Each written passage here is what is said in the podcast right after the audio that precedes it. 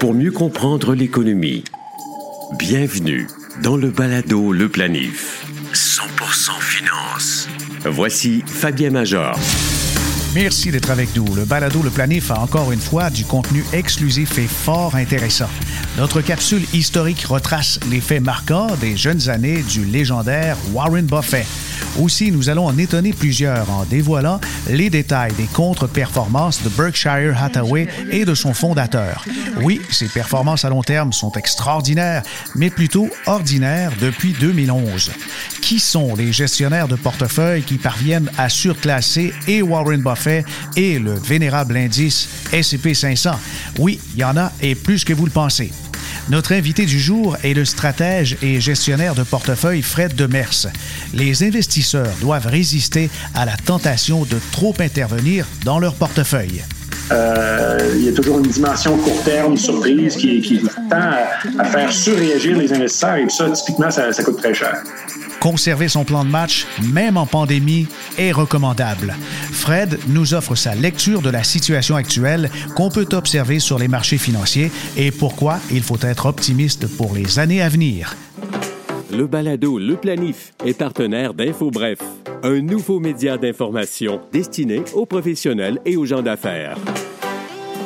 InfoBref vous offre l'essentiel des nouvelles affaires, politique et techno en 10 minutes par jour, sous la forme de deux infolettres quotidiennes, une le matin, l'autre à 16 heures.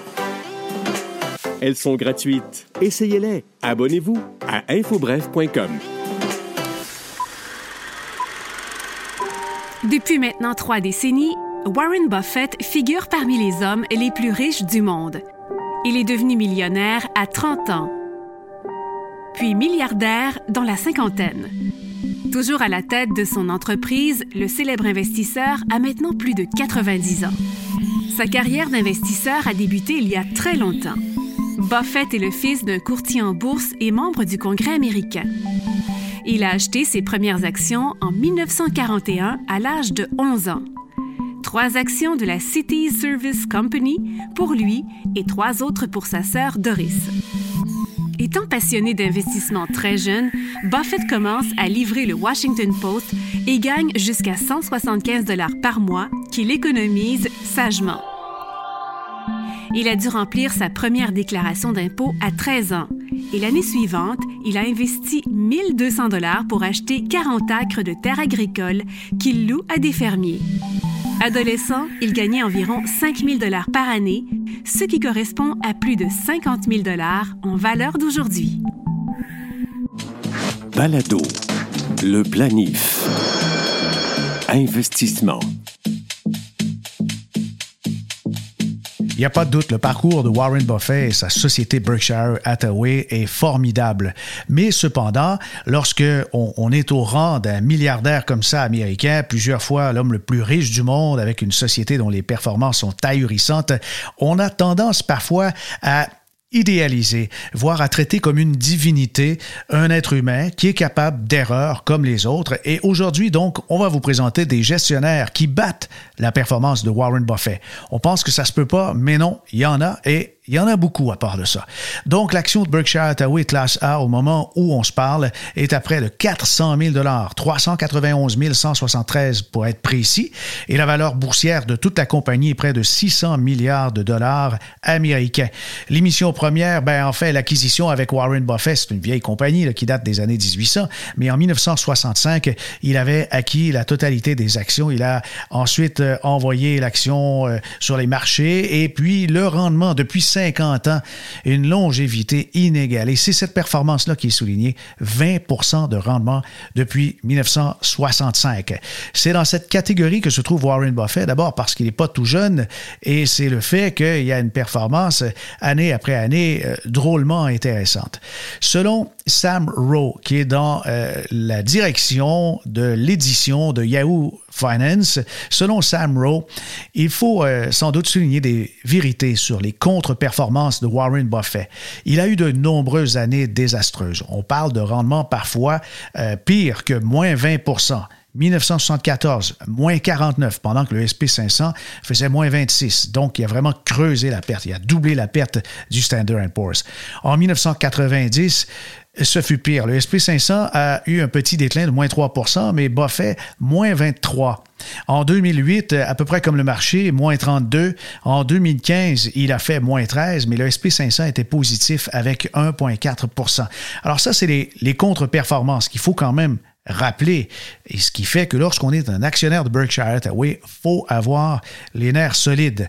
Il y a plusieurs acquisitions qui ont été faites au fil des années qui ont été euh, qui se sont soldés par des pertes monumentales. Ce qu'on ne dit pas souvent, c'est que les performances formidables de Warren Buffett entre 1965 et 1989 tirent toute sa moyenne vers le haut. Le rendement ne serait pas de 20% si on n'avait pas eu cette période, surtout de ses débuts jusqu'à peu près 1990. Pensons à 1976. Berkshire Hathaway a offert un rendement de 129% En 1979, 103 et en 85, 95% qui est certainement pas à négliger.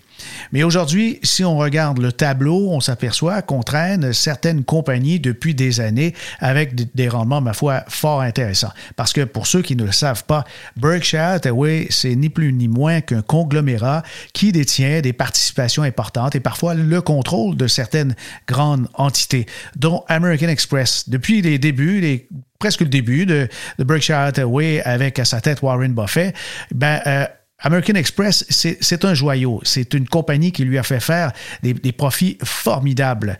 Il détient en ce moment à peu près 19% d'American Express et ça a coûté quelque chose comme 1,2 milliard l'acquisition des actions pour une valeur d'aujourd'hui de 18 milliards.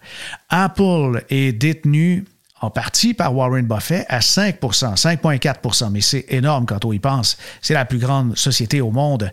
L'acquisition de ces actions lui a coûté à peu près 31 milliards pour une valeur marchande d'autour de 120 milliards, 121 milliards dans ce coin-là. C'est quelque chose. Alors, il y a de très, très belles performances aussi du côté de Coca-Cola qui ont été acquises euh, avec le temps. Ben, on parle d'à peu près 1,3 milliard, le coût d'acquisition moyen pour une valeur marchande de 22 milliards. Ça, c'est les belles et détention. Il y a euh, beaucoup de financières dans les détentions de Warren Buffett. On pense à US Bank Corp ou encore Moody's. Moody's, euh, on parle de 248 euh, millions de dollars pour l'acquisition, mais aujourd'hui, ça vaut plus de 7 milliards. C'est parmi les très bons coups de Warren Buffett. Mais peu de gens sont très loquaces quand on veut parler des contre-performances de Buffett, sauf lui-même. Lui, il avoue qu'une de ses grosses erreurs est de ne pas avoir identifié tout le potentiel d'Amazon. Il se considère même idiot. C'est lui qui le dit, là. C'est certainement pas moi. Il se considère idiot de ne pas y avoir investi et c'est peut-être dû à son manque de connaissances dans tout ce qui touche à la technologie et au web. C'est là qu'on s'aperçoit que quand euh, on a plus de 90 ans, bien sûr, on ne maîtrise pas euh, tous les sujets de technologie plus récentes. Parmi les autres erreurs coûteuses, il y a l'acquisition, il y a quelques années, en 2016, de Precision Caspart et cette entreprise a acheté 37 milliards. C'est soldé par euh, un write-off. On a effacé une perte de 10 milliards sur cette acquisition que Buffett qualifie lui-même de désastreuse. Et récemment, en 2020, on ne sait pas s'il il a cédé à la panique parce qu'il a bien vu qu'avec la pandémie, les choses avaient changé et il s'est dépêché de vendre à rabais les actions de compagnies aériennes comme United, Delta et Southwest en pleine pandémie, considérées comme plusieurs aussi comme étant une des gaffes importantes de Warren Buffett. C'est vrai, la performance depuis la création de l'entreprise Berkshire Hathaway par Warren Buffett est assez formidable. L'action 20% par année depuis 1965, pensez-y. Et elle se négocie donc à près de 400 000 C'est quelque chose.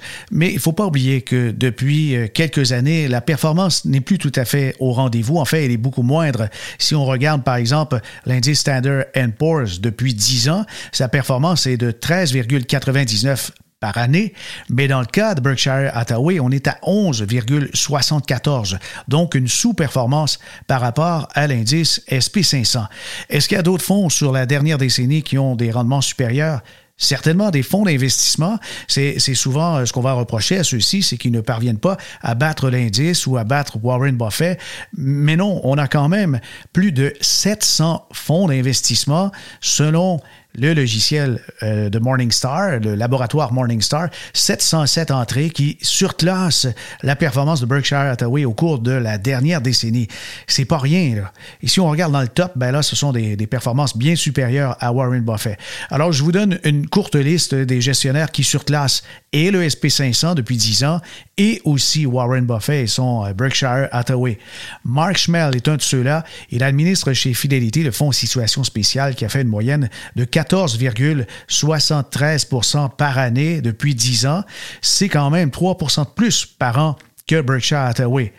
Mac, le fonds Mackenzie Grande Capitalisation américaine, administré par Robert Brookby, offre 20% de rendement par an depuis donc 10 ans. Et euh, Noah Blackstein chez Dynamic, le fonds Dynamic qui appartient à la Banque Scotia. Alors, cette entreprise avec le fonds Power Croissance américaine a offert à ses détenteurs 21,13% par an depuis 10 ans. Il y a TD avec euh, l'entreprise américaine T. Rowe Price. Ce fut un très bon gestionnaire aussi. Et un de ces gestionnaires, euh, il s'appelle Joshua Spencer, administre le fonds TD Sciences et Technologies avec grand succès. Depuis 10 ans, il offre un rendement de 25% par année. C'est encore mieux que le Nasdaq. Et enfin, signature catégorie technologie avec euh, le gestionnaire Jeremy Young offre 26% a offert, je devrais dire, depuis 10 ans, 26 par année à ses détenteurs du portefeuille signature catégorie technologie. Mais on ne peut passer sous silence la performance de James Simons. Parmi ceux qui surclassent la performance de Warren Buffett et de Berkshire Hathaway, James Simon fait sans doute cavalier seul. Sa firme d'investissement Renaissance Technologies, avec son fonds privé Medallion, est gérée par des programmes et algorithmes exclusifs. Seuls ses 300 employés peuvent y investir et les gains annuels doivent être retirés. On recommence donc à nouveau à chaque année. La firme administre des parties de fonds de couverture aux États-Unis, mais depuis 1988, la performance est ahurissante, rien de moins que le double de celle de Warren Buffett. On parle de 39% par année. Et en 2020, qu'est-ce qu'il avait dans le ventre? Eh bien, il a produit quand même un rendement de 76% mieux que le Nasdaq, mieux que le SP500 et certainement mieux que Berkshire Hathaway. En ce qui concerne le mois d'avril 2020 et même durant le mois de mars, il est demeuré positif et a offert une performance en 2020 pendant que tous les marchés culbutaient, parfois jusqu'à moins 30, moins 35. Il a offert 9,9% de rendement. Voilà pour euh, le fonds de Renaissance Technologie, le fonds privé Medallion. Le balado Le Planif. Actualité financière. Voici Fabien Major. On rejoint Fred Demers, qui est stratège, gestionnaire de portefeuille pour BMO Gestion mondiale d'actifs. Bonjour Fred, merci d'être avec nous. Bonjour Fabien, fait plaisir d'être avec toi. Alors, euh, à ce moment-ci de l'année, on, veut faire un espèce de, bilan de la situation, ce qu'on observe sur les marchés depuis janvier. Qu'est-ce que vous remarquez de significatif? Ben, c'est clair que depuis janvier, c'est le, enfin les taux d'intérêt ont commencé à, se normaliser. Ça, leur a pris du temps. Hein. Le, creux boursier est en mars, le creux, des taux d'intérêt était au mois d'août. Euh, donc, il y a eu un délai. Euh, il y avait du scepticisme par rapport à, à l'amplitude de la reprise, la vitesse de la reprise économique. Et puis, euh, ce qui est clair depuis trois ou six mois, c'est vraiment une confirmation au-delà des attentes les plus optimistes qu'on pouvait avoir sur l'économie américaine notamment. l'économie canadienne aussi en profite largement. ce qui est plus décevant, ça reste l'Europe, qui, est dans un bourbier autant du virus que politique. Et puis, euh, je pense que les, là, les, attentes nous déçoivent. Euh, c'est un secteur qu'on était sceptique, qu'on était en sous-pondération, la région européenne. Euh, mais je pense que du point de vue économique, ça, se confirme que ça va être beaucoup plus difficile. évidemment, une partie de ça, c'est le virus. Mais quand même, on voit les tensions politiques, que ce soit les tensions pour exporter les vaccins ou les, autres négociations autour de Brexit. le, thème récurrent reste euh, la, léthargie au point de vue des, actions qui doivent être prises pour changer la dynamique européenne. Et justement, vous parliez du Brexit. Est-ce que le Brexit a, tant d'influence? Est-ce que le Brexit, finalement, on, remarque que c'est peut-être euh, un, danger à surveiller pour la reprise? Euh, pas tellement, parce que je pense que ça fait tellement longtemps qu'on en parle que les entreprises, pour la plupart, ont eu tellement de temps pour s'ajuster Euh, et puis finalement, où il y, a eu des points de tension autour du commerce, notamment entre la Grande-Bretagne et, l'Europe continentale, le commerce des biens, le commerce des services, le secteur financier. Euh, mais on a vu que les points d'achoppement, à la fin, c'était sur la pêche. Euh, donc là, on était rendu dans des points vraiment pour la bureaucratie, pour, le, pour les, combats de, coups d'épée dans, l'air. Donc, c'est plus un contexte de, mettre des efforts dans une, discussion qui, qui, qui ajoute pas grand-chose à, à, changer, à améliorer l'avenir. Bon, oui, c'est une question politique importante. Euh, mais ce qui est intéressant, par exemple, dans un contexte comme ça, on a des élections européennes qui s'en viennent. Euh, des élections importantes. On a potentiellement un autre référendum euh, en Écosse sur l'indépendance de l'Écosse. donc, la, région reste prise dans un thème de politique qui est moins intéressant. Euh, pour aller de l'avant, je pense, qui, limite les actions qui doivent être prises pour euh, transformer. Euh, l'effort de Macron, on l'a vu, a été ralenti. Il y a eu des grèves importantes. On se rappelle des Gilets jaunes. c'est pas facile de transformer une économie. C'est un effort de, long terme. Et puis l'effort qu'on qu met à discuter Brexit, ben, c'est du temps, c'est de l'énergie, des, des, des, politiques qui sont pas mises en place dans d'autres endroits qui devraient être beaucoup plus restructurantes pour la performance économique de la région. Un thème récurrent dans l'actualité, c'est bien sûr le retour de l'inflation, le retour probable de l'inflation, on devrait dire. Et on a observé qu'aux États-Unis, les obligations de 10 ans, eh bien, le taux a commencé à augmenter, même à inquiéter. Et euh, Fred, on a peut-être besoin d'un petit cours 101 de justement les mécanismes qui font bouger le taux d'intérêt parce que dans ce cas-ci, ce n'est pas la Banque centrale, la Réserve fédérale qui a dit augmentons les taux, mais c'est carrément le marché qui en a décidé ainsi. Oui, ça, c'est normal dans la mesure où euh, le marché, on, on, se positionne pour, pour ce qu'on pense qui va advenir de la, de la, de la politique, euh, les taux d'intérêt. Donc, c'est clair que les, les taux d'intérêt, que ce soit la Banque du Canada ou la Fed, sont pas euh, augmenteront pas cette année. Euh, peut-être tard l'année prochaine, peut-être 2023. Le marché tend à penser que ça va être plus tôt que tard, euh, mais on est encore euh, dans, dans, plusieurs trimestres avant d'avoir des hausses de taux sur les taux à court terme. Par contre, c'est clair que la, euh, si on regarde le niveau d'activité économique euh, aux États-Unis, présentement, on est de retour au niveau de 2019 Q4. Euh, le, on, a, rattrapé le terrain perdu. Évidemment, on ne l'a pas fait euh, au taux de chômage. Le taux de chômage est encore minimum 10 millions d'Américains euh, en chômage à cause de la COVID, précisément. Donc, il y, a une, une grande dichotomie entre l'activité économique, hein, c'est une reprise en cas, des secteurs qui, ont pleinement joui de, de, la COVID, que la, la, reprise a été faite. D'autres, on sait, les services, les restaurants, les hôtels, c'est, c'est, c'est, on est encore loin de la, normalisation. Donc, pour les, pour les marchés, c'est, clair que c'est, une question de mois, de trimestre avant d'avoir euh, une réouverture complète de l'économie. Peut-être encore avec des, On va sûrement porter des masques, je pense, l'année prochaine, mais la normalisation économique est vraiment bien ancrée et, comme je l'ai dit, elle est au-delà des attentes les plus optimistes qu'on pouvait avoir il y a, même il y a trois mois. Euh, certainement du côté américain. Donc, les, hausses de taux, ça, s'en vient, mais euh, c'est pas, pas demain la veille. L'année dernière, à pareille date, on parlait de, de grandes fermetures économiques ou euh, de lockdown économique. Et maintenant, le thème qui semble être récurrent, c'est plutôt la grande réouverture économique. Quand on est stratège comme vous et qu'on administre avec euh, votre équipe, les membres de votre équipe, une cinquantaine de milliards de dollars, euh, qu'est-ce qu'on fait en prévision de cette grande réouverture? Ben, elle était télégraphiée dans le sens où on attendait un vaccin. Euh, l'été passé, on attendait un vaccin qui est arrivé beaucoup plus tôt. Il euh, faut se rappeler que quand Trump a dit on va avoir un vaccin avant l'élection, tout le monde s'est mis à rire. Puis finalement, on a eu l'annonce euh, à peu près jour pour jour avec l'élection que le vaccin, deux jours après l'élection. Euh, donc, c'est extrêmement positif. Par contre, on sait qu'il y, a des incertitudes, la pression des taux d'intérêt. On sait une des raisons pour lesquelles on aimait les actions euh, dans, les derniers trimestres, c'était vraiment l'idée qu'il n'y avait pas d'alternative. Hein, le, there is no alternative. Euh, les taux d'intérêt sont faibles, ça favorise une, euh, les ratios court-bénéfice, euh, ça favorise la reprise. Mais là, on peut dire que la reprise, elle est, on n'est même pas à mi-chemin, on est au-delà du mi-chemin, euh, certainement dans, le marché boursier. Puis au niveau économique aussi, on est à peu près rendu à 90 de, de rattrapage euh, par rapport aux dommages euh, du printemps passé où on fermait l'économie. Donc, euh, là, il faut voir au-delà de ça. et puis ça, ça il y a quand même une incertitude encore sur, oui, il y a des dépenses fiscales importantes. Prochaine, les prochaines grandes mesures américaines, les mesures d'infrastructure, et infrastructure, ça veut dire plusieurs années. Euh, donc, pas c'est pas un repositionnement pour le mois prochain pour être prêt pour l'annonce quand Biden va dire on dépense 2, 2 3 milliards en infrastructure. Ça va être un, positionnement beaucoup plus euh, positif par rapport au cycle. Mais là, on retombe dans un cycle beaucoup plus normal. Euh, on voit les nouvelles par rapport à la COVID, la troisième vague. Ah, c'est pas pas trop grave. Euh, donc, les choses se normalisent.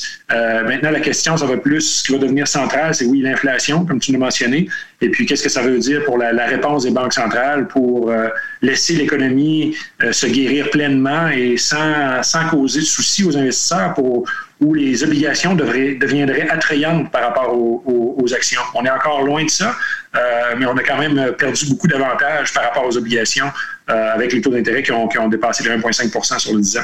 Mais donc, c'est encore le cas. Les, actions sont plus attrayantes que les obligations.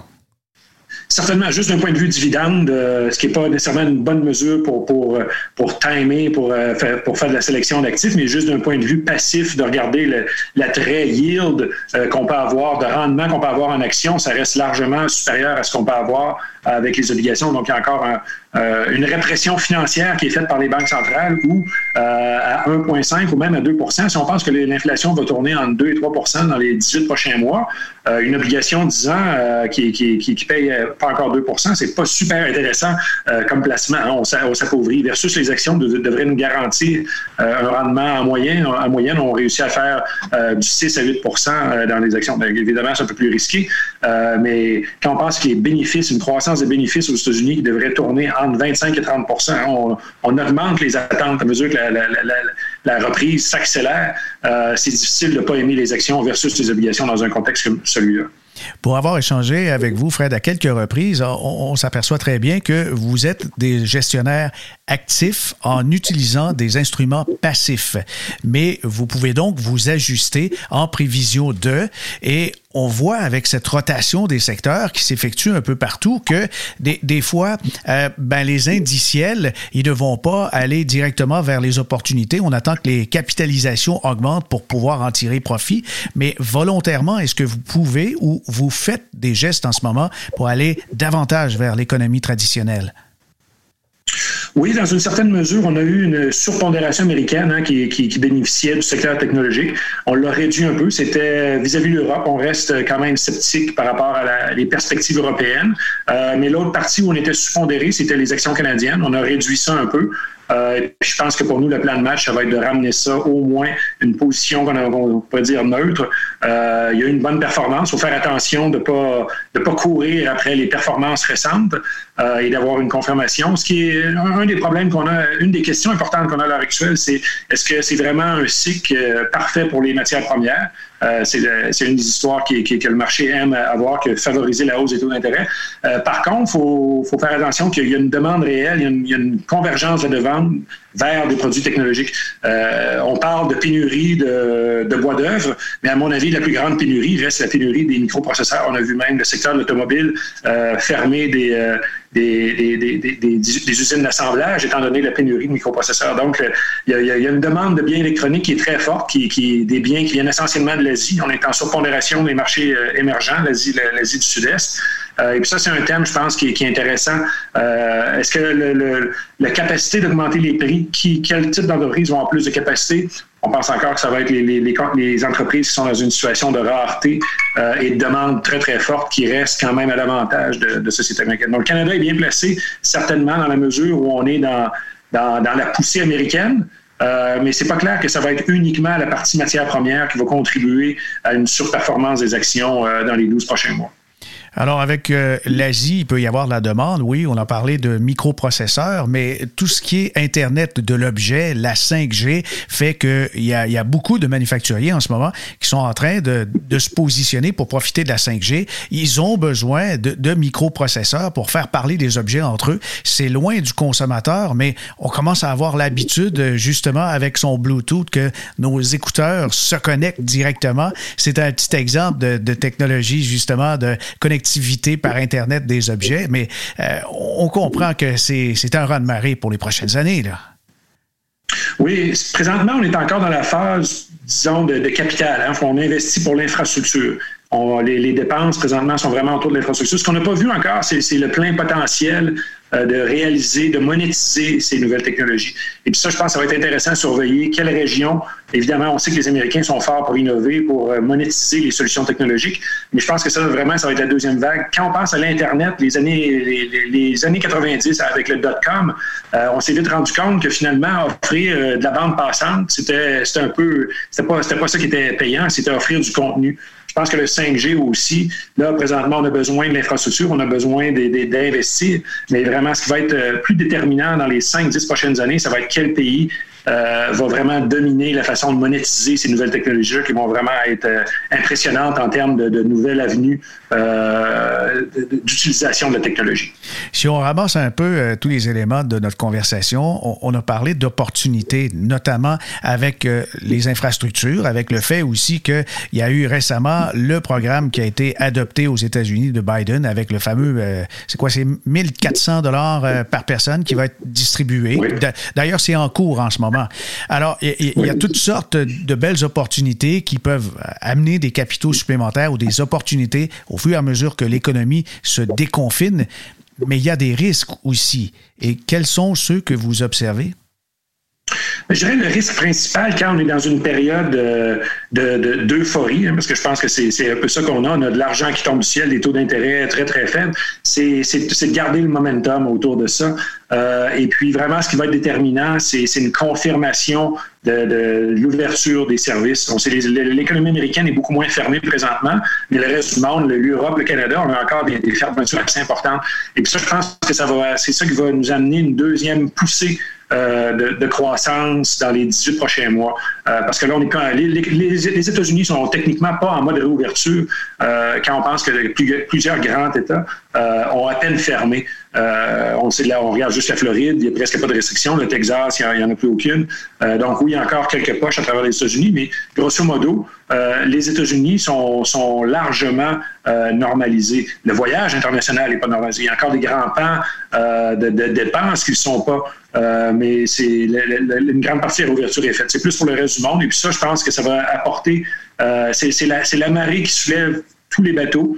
Euh, ça, va être, ça, ça, demeure très difficile présentement de, de, profiter des dislocations géographiques. Hein. L'économie américaine surperforme énormément euh, l'économie euh, européenne, mais ça ne se transpose pas présentement en, performance boursière nécessairement plus forte. Est-ce que ça va toujours rester le cas? Je pense pas. Euh, mais, mais reste que c'est, une reprise qui, qui va, qui va s'étendre aux autres pays éventuellement. Et puis ça, ça, va aider à garder le momentum mondial. Et puis c'est, vraiment le, le, le risque, ce serait qu'on pourrait être déçu par rapport à ça. OK, un risque de déception. En ce qui concerne euh, justement la maladie, la COVID-19 et, ses variants, ben, les scientifiques nous rassurent en disant que les vaccins peuvent être efficaces euh, là-dessus. Et cependant, euh, on peut penser peut-être à la prochaine pandémie. Est-ce que nous tirons des leçons en, termes de financiers, en termes financiers? Est-ce qu'il y a des leçons qu'on a pu tirer de la pandémie COVID-19? Oui, une des grandes leçons, je pense que c'est la, vitesse à laquelle les gouvernements ont agi. Je pense que les gouvernements, il ne faut pas oublier, comme, comme stratégie, il faut anticiper le prochain, le prochain, la prochaine décision de, du, joueur avec qui on est. Pour les gouvernements, je pense qu'une des choses qu'on va avoir appris, c'est que fermer des économies, un, ça, c'est pas clair que ça a un effet aussi important qu'on le pensait en termes d'aplatir les courbes. Hein. si on compare des États américains qui ont très peu, très peu fait pour le virus versus d'autres qui ont agi de façon plus agressive, euh, ou même à travers les pays européens, il n'y a pas des grosses différences dans les courbes. Euh, donc, le, virus a sa dynamique qu'on ignore, mais qui, qui, qui, qui Euh, donc ça, je pense que les gouvernements vont peut-être être un peu plus prudents. On va avoir des mesures préventives euh, plus tôt. Hein. Au lieu d'avoir des mesures drastiques, je pense qu'on va, on va adopter des mesures sanitaires, de se laver les mains, ça va faire partie. Si on a des symptômes, de porter un masque, ce que, ce que, l'Asie fait déjà.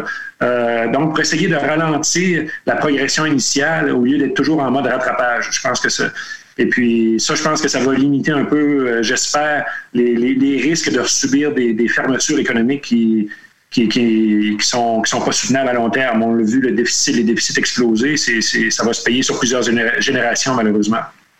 Et les leçons que l'investisseur individuel ou les gens d'affaires qui administrent euh, du patrimoine comme tel, euh, quelles leçons on peut en tirer de, finalement ces, ces, derniers 12 mois et ce qui s'en vient? Ben, je dirais qu'on on le répète tout le temps, d'essayer de déterminer les hauts et les bas du marché, euh, qu'importe le, type de cycle, on a eu un cycle unique, ça reste toujours que les, c'est quelque chose de court terme et très difficile à prévoir. On ne pouvait pas se positionner six mois à l'avance euh, pour, ce qui s'est passé avec la COVID autour de février, mars l'année dernière. Euh, et puis, c'est pas vrai qu'on peut improviser une décision de portefeuille importante de, passer à une surpondération à une suppondération en l'espace de quelques jours quand il y a quelque chose aussi inconnu qu'on a vécu par rapport à... On pensait qu'on fermait l'économie pour deux semaines au début. C'était... On a aplati la courbe quelques temps. Il y a personne, je pense, qui, se voyait un an plus tard comme ça. Donc, donc, c'est il y, a des choses qu'on peut faire pour protéger les portefeuilles, mais je pense qu'il faut toujours avoir le, bon plan de match de long terme pour les imprévus. Euh, ça, je pense que ça reste la clé et de ne pas surréagir. Hein. Les taux d'intérêt ont monté. C'est pas le temps de, nécessairement abandonner un portefeuille obligataire à cause que les taux d'intérêt ont monté et que ça fait mal. Euh, il y a toujours euh, réagir aux, mauvaises nouvelles et, rarement une, décision payante. et puis je pense que c'est vrai dans tous les, les, cycles du marché, tous les marchés qu'on a eus. Euh, il y a toujours une dimension court terme, surprise, qui, tend à, faire surréagir les investisseurs. Et ça, typiquement, ça coûte très cher.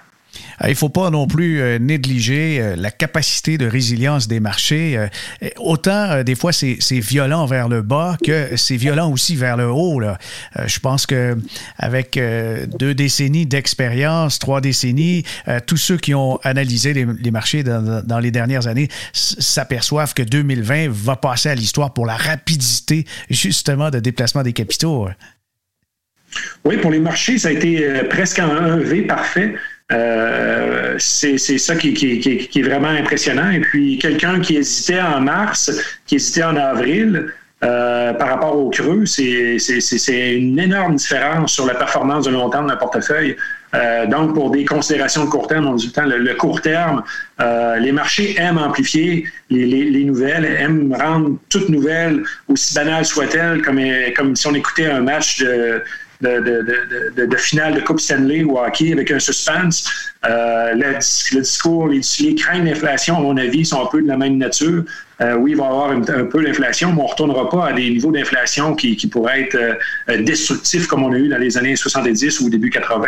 Euh, donc oui, ça, amène un peu de tension, ça amène la nervosité, mais il faut garder une tête froide parce qu'il y a quand même des millions de chômeurs aux États-Unis et c'est difficile d'anticiper une poussée de l'inflation soutenue. Hein. L'idée, c'est pas oui, on sait qu'il va en avoir un peu, mais c'est quelque chose qui serait soutenu. Et puis ça, je pense que c'est des, phénomènes structurels beaucoup plus importants que, que, nos considérations hebdomadaires qu'on peut avoir autour des marchés.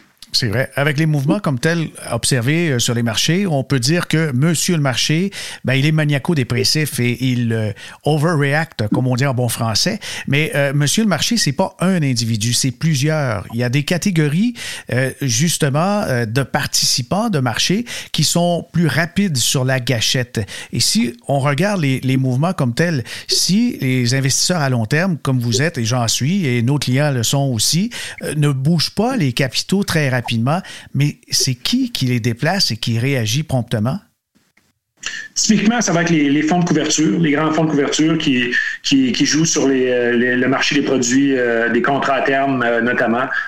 donc, c'est, peuvent exprimer des vues qu'on mesure en, termes de quelques jours, quelques semaines, de façon très, très fluide sur le marché. ils n'ont pas à se préoccuper de, créer un portefeuille de retraite. Hein. C'est, purement spéculatif. Euh, c'est une vue de court terme. Si on compare la performance moyenne des hedge funds comme industrie euh, à euh, le rendement d'un portefeuille équilibré, on, on, verrait que le portefeuille équilibré depuis, depuis 15 ans bat largement un indice de, de, fonds de couverture. quand on parle d'indice de fonds, de couverture, on parle des, des gestionnaires de l'industrie les, les, mieux payés, les, les, les, stars, mais le fait est que comme industrie, on a de la misère à, générer des rendements qui seraient intéressants pour quelqu'un qui cherche une retraite euh, de façon beaucoup plus passive, avec une, vue beaucoup plus long terme. Euh, c'est pas pour rien leur enlever, c'est que les objectifs sont pas du tout les mêmes. Euh, penser à accumuler du capital pour une retraite n'est pas la même chose à essayer de penser à faire de l'argent le mois prochain sur ce que la, Fed va faire.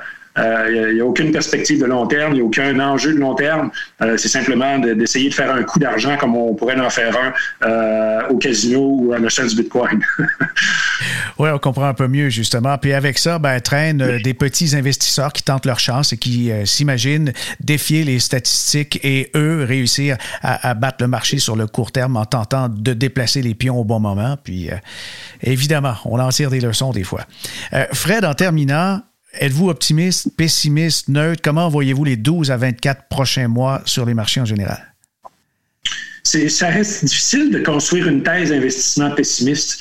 Euh, on peut euh, critiquer les choix politiques, on peut être en désaccord avec les déficits, euh, mais le fait est que ces, actions sont largement positives pour, les investisseurs. L'idée de la répression financière, quelqu'un qui n'aime pas les, actions, parce qu'il veut diminuer son risque. C'est mauvaise nouvelle. C'est pas un environnement qui est super intéressant pour les gens qui, préféraient investir de façon plus sécuritaire avec beaucoup de, revenus fixes, beaucoup d'obligations gouvernementales. Euh, c'est pas nouveau, mais c'est une thèse qui, qui, qui s'amplifie à l'heure actuelle où on voit la, la, capacité de dépenser euh, et, presque euh, nous surprend. On, arrive, quand on regarde les chiffres qui sortent à coup de trilliard, en pourcentage de PIB, c'est du 5, 10, 15 euh, des annonces. On est loin des petites annonces euh, qu'on faisait de quelques centaines de millions euh, auparavant. maintenant, c'est vraiment, on dépense et puis le marché peut rien faire. Les banques centrales vont continuer d'acheter les titres. Ça ne coûtera pas très, très cher à financer, mais on se bâtit un passif euh, important qui est, qui est, un problème générationnel, qui n'est pas un problème pour l'investisseur euh, à court terme présentement, mais c'est un problème intergénérationnel qui, qui, qui, qui qu'on peut être en désaccord, mais encore une fois, c'est, c'est, c'est, ce sont des, des, aspects largement positifs pour les investisseurs dans un horizon euh, assez, assez lointain. Euh, évidemment, nos petits-enfants ne sont peut-être pas du même avis, euh, mais, mais, on parle vraiment de, de, de, de plusieurs décennies ici de, conséquences euh, à ces politiques-là. Ce n'est pas, pas quelque chose qu'on peut anticiper qui va changer dans les prochaines années. Ah oui, ben, je, oui, on, devrait. Oui. Pour éviter de subir les soubresauts des marchés, ça prend un plan. Pour en savoir plus, je vous invite à écouter l'épisode 10 de la saison 3 qui porte justement sur les mythes qui entourent la planification de la retraite. Nos archives se trouvent sur le site baladoleplanif.com et sur les grandes plateformes comme Spotify, Google et Apple Podcasts, Stitcher, TuneIn, mais aussi sur baladoquebec.ca. Ici Fabien Major. À bientôt.